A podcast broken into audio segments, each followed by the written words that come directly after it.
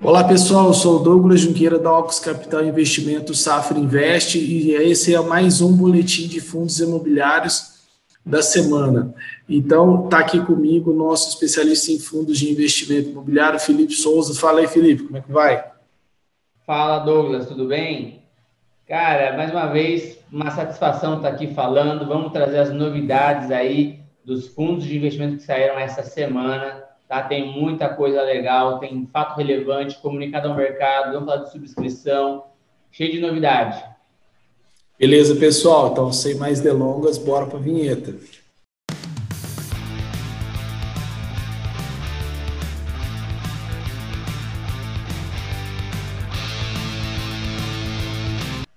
Pessoal, a gente primeiro aqui vai começar com os fatos relevantes, né? E comunicado ao mercado da semana do dia 19 ao dia 23. Então, esse aqui foram os fatos que saíram ao longo dessa semana, né? O EDGA, né? o EDGA 11, o VILG da Vinci Logística, o HGLG da Red Grifo de Logística também, o LGCP de propriedades, né, Felipe? E o RBRP também, Properties. Então, bora lá, Felipe, pode falando aí.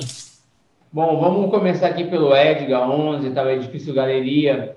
Ele recebeu aí do inquilino, é, o inquilino Mercer Human, eles informaram aqui a intenção de rescindir o contrato de locação firmado com o fundo.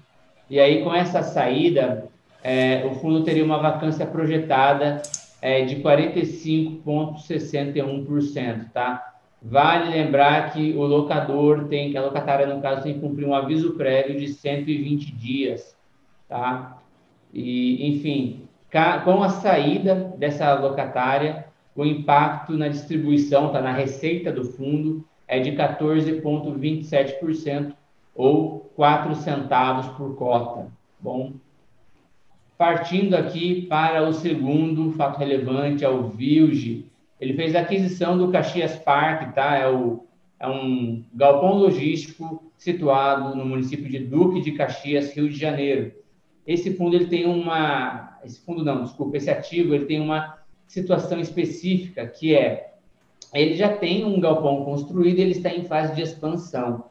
Então o fundo ele está comprando o galpão que está de pé, que ele tem 76,6 mil metros de área bruta alocado e está construindo aí na área de expansão mais 80,5 mil metros quadrados, tá? Esse, esse galpão, ele fica às margens ali, à beira da rodovia Rio Magé, tá? Ali no município do Duque de Caxias.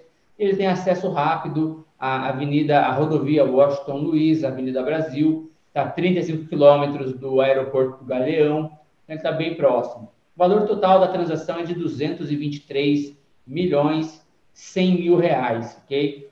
Ah, qual que é a expectativa de retorno? A gestora estima aí um cap rate de 8,9% em dois meses.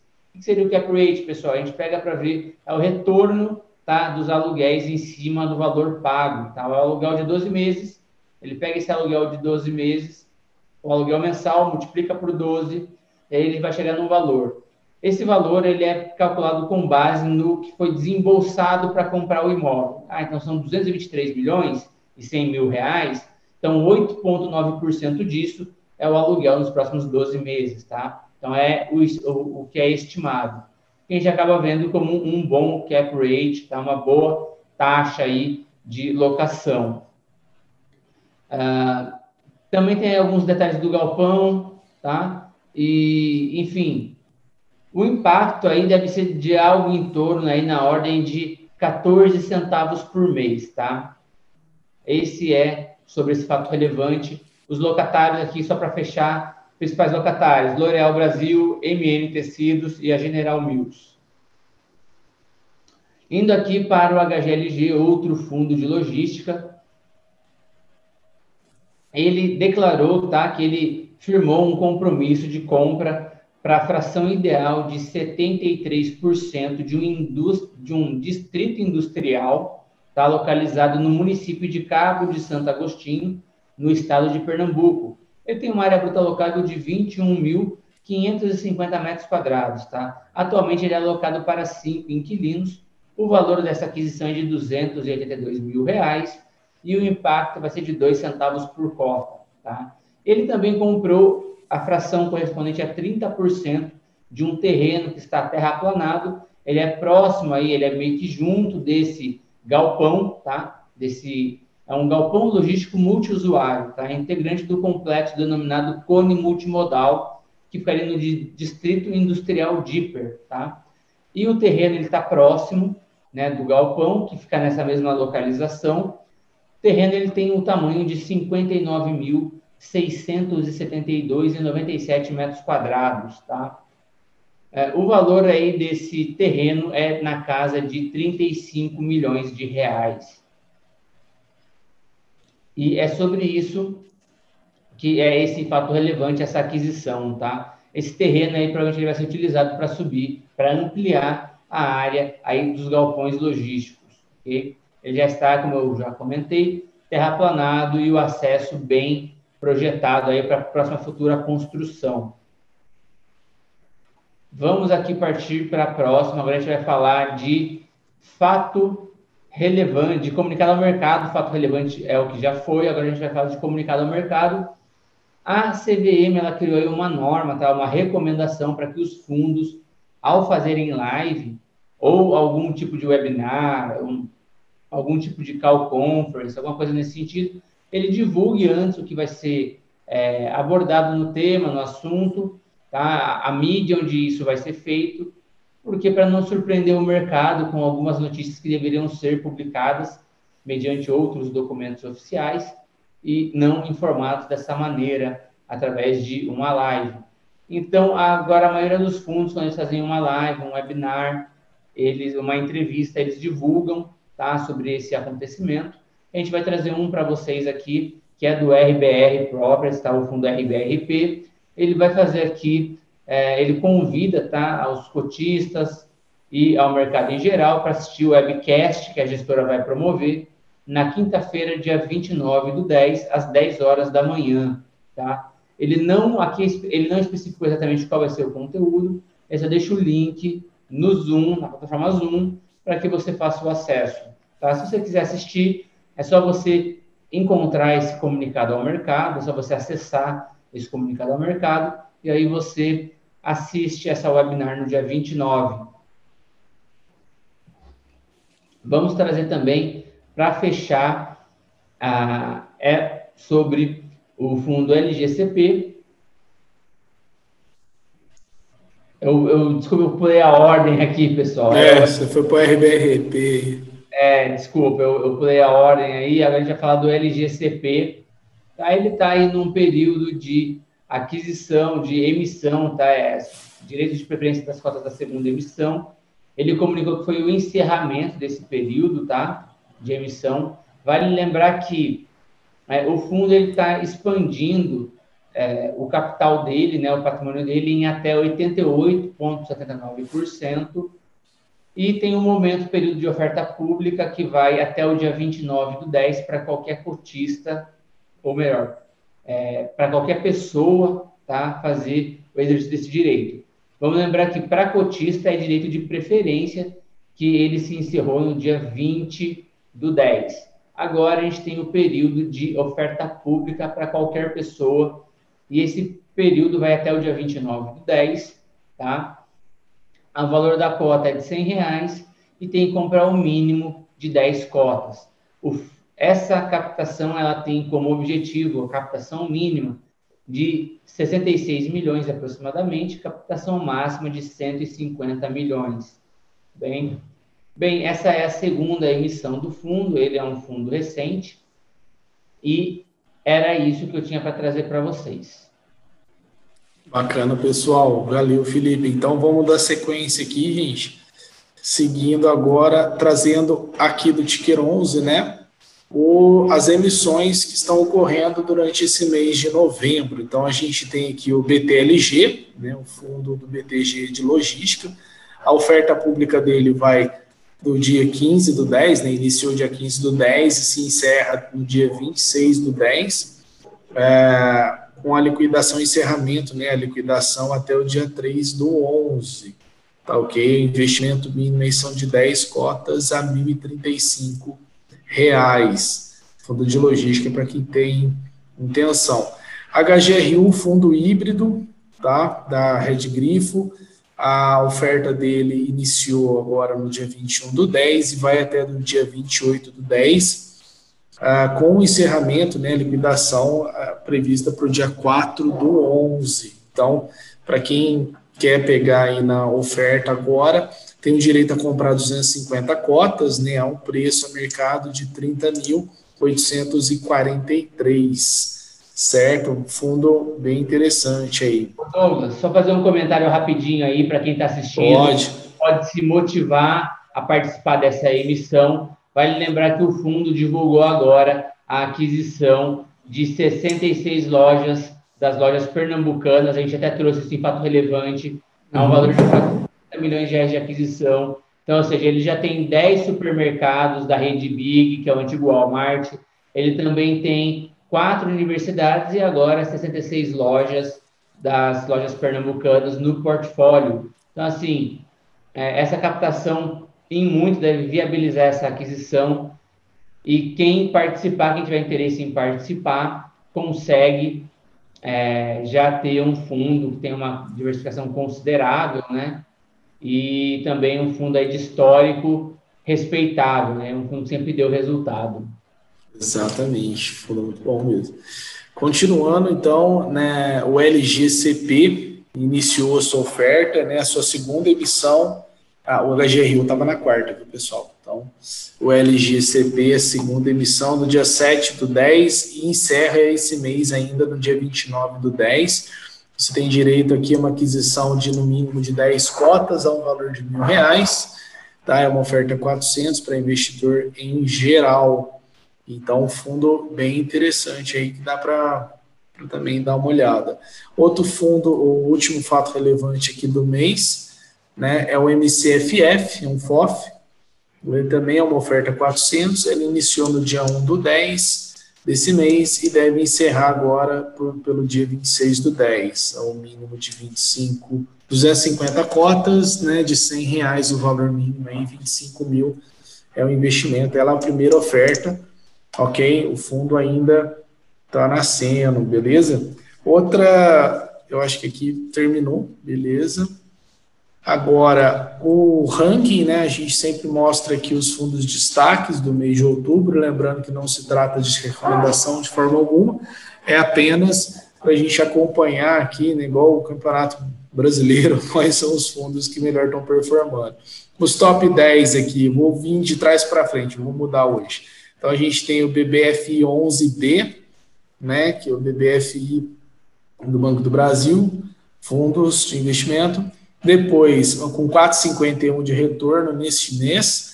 O FIX, que é um fundo de shopping, né, o General Shopping, tem dois shoppings lá em Guarulhos, 4,73 é a nona posição. O XPCM, ó, o XP Macaia 11 aí, com 5,42 é, de retorno esse mês.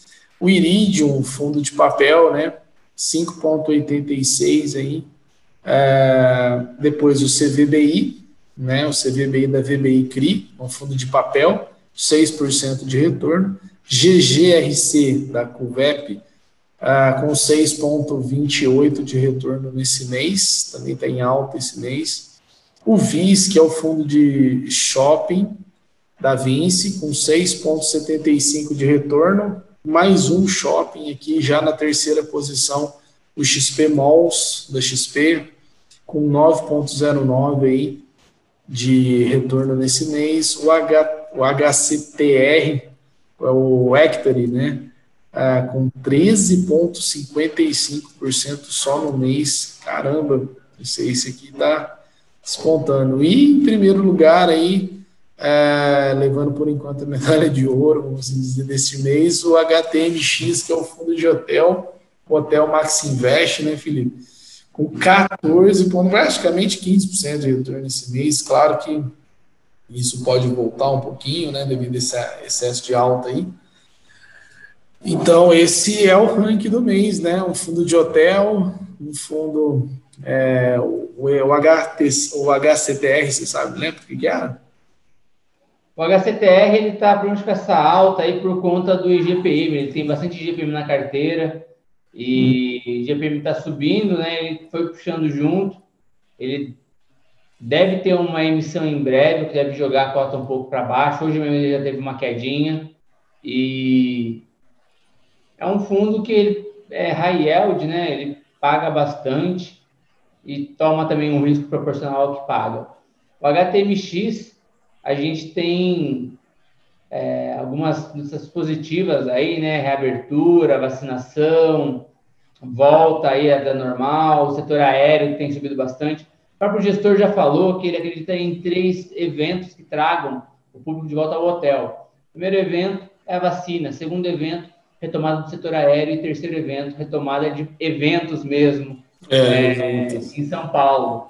Então, é. as coisas têm acontecido nesse sentido, muita conversa de vacina, é, aulas voltando, aeroportos cada vez mais cheios, o governador liberou eventos em São Paulo até duas mil pessoas, talvez a retomada aconteça um pouco antes, era um fundo que estava né, negociando bem abaixo do valor patrimonial, tinha sido bem amassado pelo mercado, e agora ele vai voltando aí a subir e talvez volte ainda para o valor patrimonial. A gente nunca sabe, né? Não é, não é uma, é uma recomendação, mas assim, ele ainda está negociando com um desconto em relação ao valor patrimonial dele e é acompanhar, ver se ele mantém aí essa retomada, bem como todo o setor de FIIs.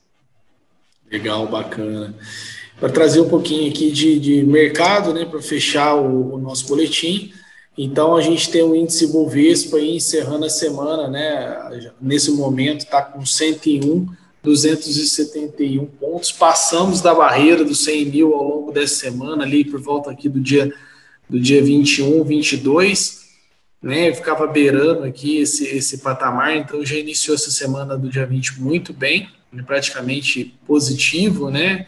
Com os indicadores que estão tendo aqui dentro. O dólar, é, aí eu não coloquei o dólar aqui, aí foi falha técnica, pessoal.